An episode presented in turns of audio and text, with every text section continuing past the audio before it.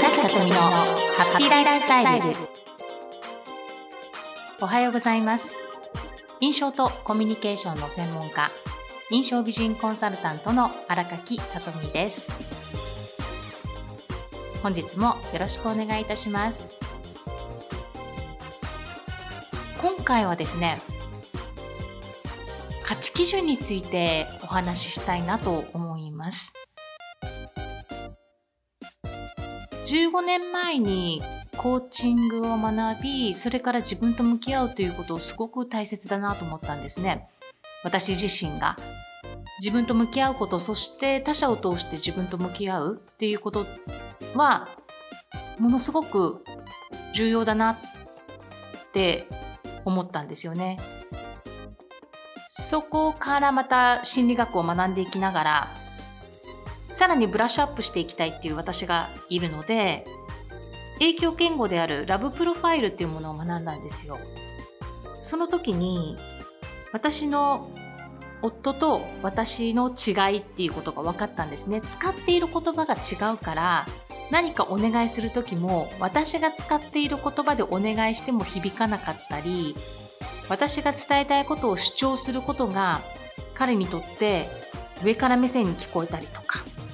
ということで、ちょっとしたことでお互いカッとなって言い合って、しばらくして反省するみたいなことの繰り返しをしていた時に、ラブプロファイルを学んで、なるほどと思ったんですね。そういうことか。そうだ、よく考えると、育ってきた環境で使っている言葉とか、それから幼い時に親にどんな言葉を言われて気になってきたことがあるとかね皆さんそれぞれあると思うんですよね。そのような子育ての環境とか学校の環境とか周りのお友達との関係性とか私たちは経験通してその体験からいい悪いとか最高最悪とか正しいとか間違っているっていうことを私たちは意識的にも無意識的にも価値基準として判断していってるわけなんです。価値基準を持っているということですね。この価値基準について改めて私考えたんですよね。あるコーチングセッションの機会があってクライアントさんに質問をしていきながら価値基準とかも聞いていくんですが価値基準ってよく考えると普通普通にっていうとおかしいですが私が企業勤めしていた頃って価値基準って考えたことなかったんですよ。だって聞かれないんですもん。さとみさん、働く上で大切にしてること何？とか、電話応対で大切にしてること何？とか、そのような価値基準を見つけ出すような質問ってされたこと一度もなかったんですね。多くの方が自分の価値基準を知らないと思います。そして価値基準は変わらないものもあれば、ある出来事によって柔軟的な考えに変わって価値基準も変わっていくっていうこともあるかもしれませんしステージが上がっていくことで新たな価値基準が生まれてくるかもしれません。ご自身が仕事そしてプライベート時間の使い方お金の使い方コミュニケーションなどさまざまなシーンでどんなことを大切に私は行動しているんだろうか？どんな時だと心のスイッチが上がるんだろうか？ということをご自身と向き合うといいですね。セルフコーチングが難しい方はやはりコーチング受けることをお勧めします。なぜなら一人で考えていると思考ばっかりがぐるぐるぐるぐる巡って結局は時間が経過して何にも起こることなくその日が終わり翌日また同じことを考えてしまうこの毎日を繰り返したいですか？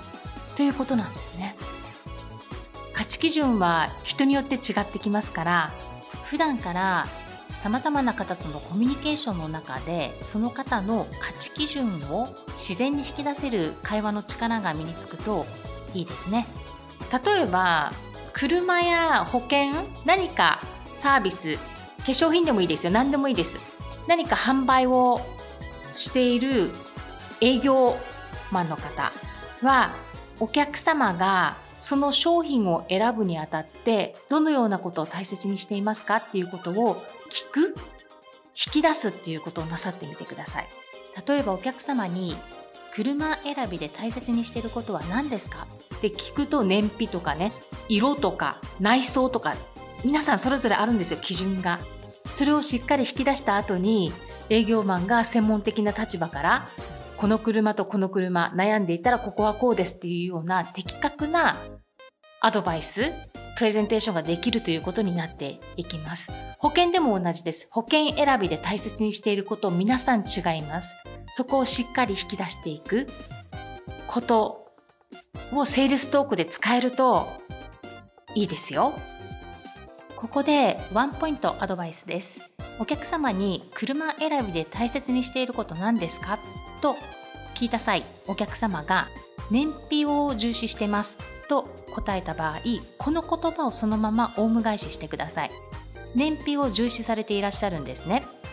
そこは言葉を変えないでください。ここであるエピソードを紹介します。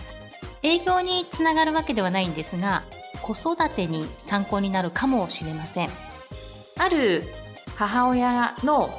子供がですね小学校1年生の息子さんがいて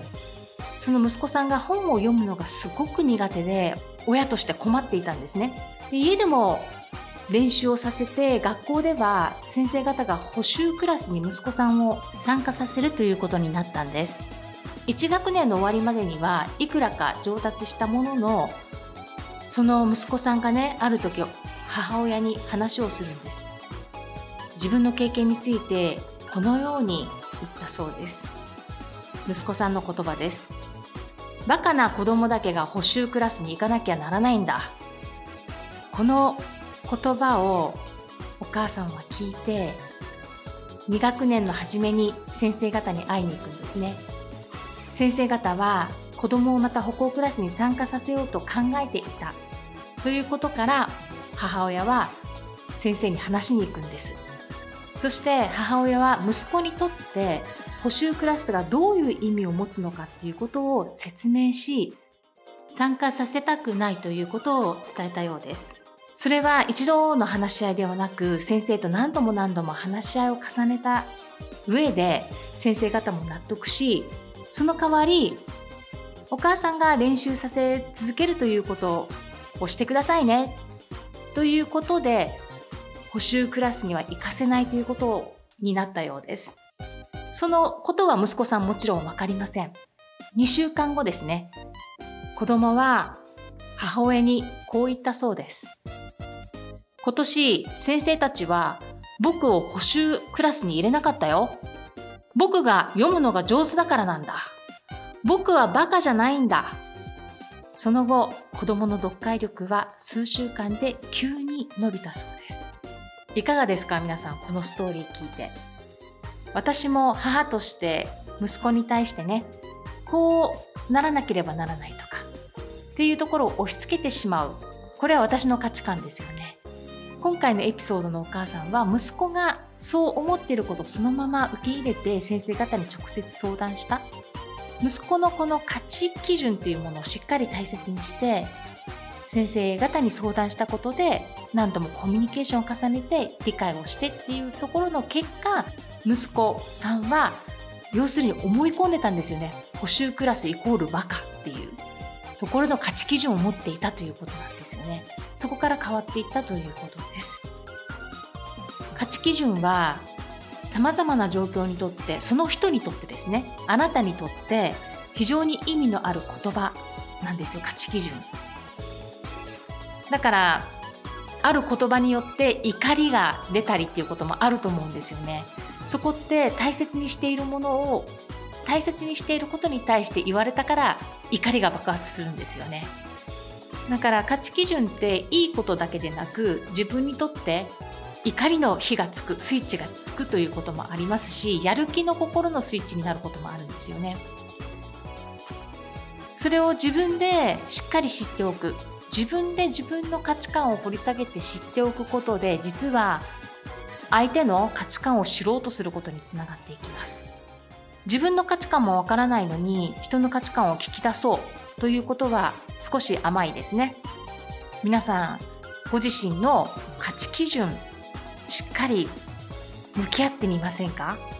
？2月3日おきに立春でねその日は大吉でした。新たにスタートです。この1年間日々私が大切にしていることって何だろうということを問いかけていきながら何のためにするのかということも問いかけていきながら日々をお過ごしになってみてください。それでは皆さん最後までお付き合いくださいましてありがとうございました。今週もニコニコ笑顔でハッピーウィークをお過ごしください。皆さんにとって素敵な出来事がたくさん舞い込んできますよう心から祈りましてポッドキャストの配信を終了いたします。ありがとうございました。また来週お会いしましょう。